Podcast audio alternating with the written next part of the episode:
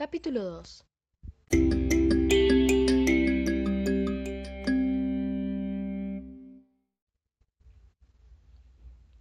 Clara tiene 16 años y cursa su anteúltimo año de secundaria. Vive con su madre, su padre y su hermano menor, Diego. No ve la hora de que termine la cuarentena para reencontrarse con sus amigos. Aunque para ella, lo mejor de estar en casa es que puede pasar mucho más tiempo con su familia, que antes trabajaba hasta largas horas de la noche. O en el caso de su hermano, iba a la escuela. Dice que lo único que aprendió durante estos meses es a recomendar las mejores series y películas de Netflix a sus amigas. En eso se volvió experta. Por las mañanas, su mamá la despierta de un grito.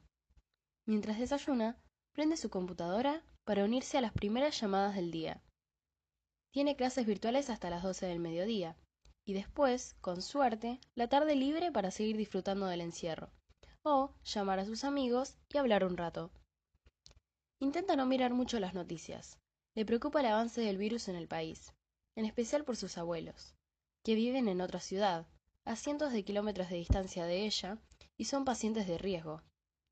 La preocupación le ha causado algunas noches de insomnio, además de quedarse toda la madrugada mirando TikTok y buscando qué nueva serie puede ver ahora que tiene el doble de tiempo libre que antes.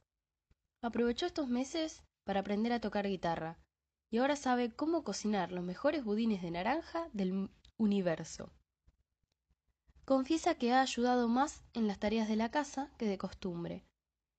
Y cuando se siente aburrida o estresada, le encanta salir a tomar aire fresco al patio de su casa, que no es muy grande, pero está lleno de flores hermosas que le hacen olvidar, al menos un ratito, que afuera hay una pandemia. Todos podemos ser Clara. ¿Globalizamos la empatía?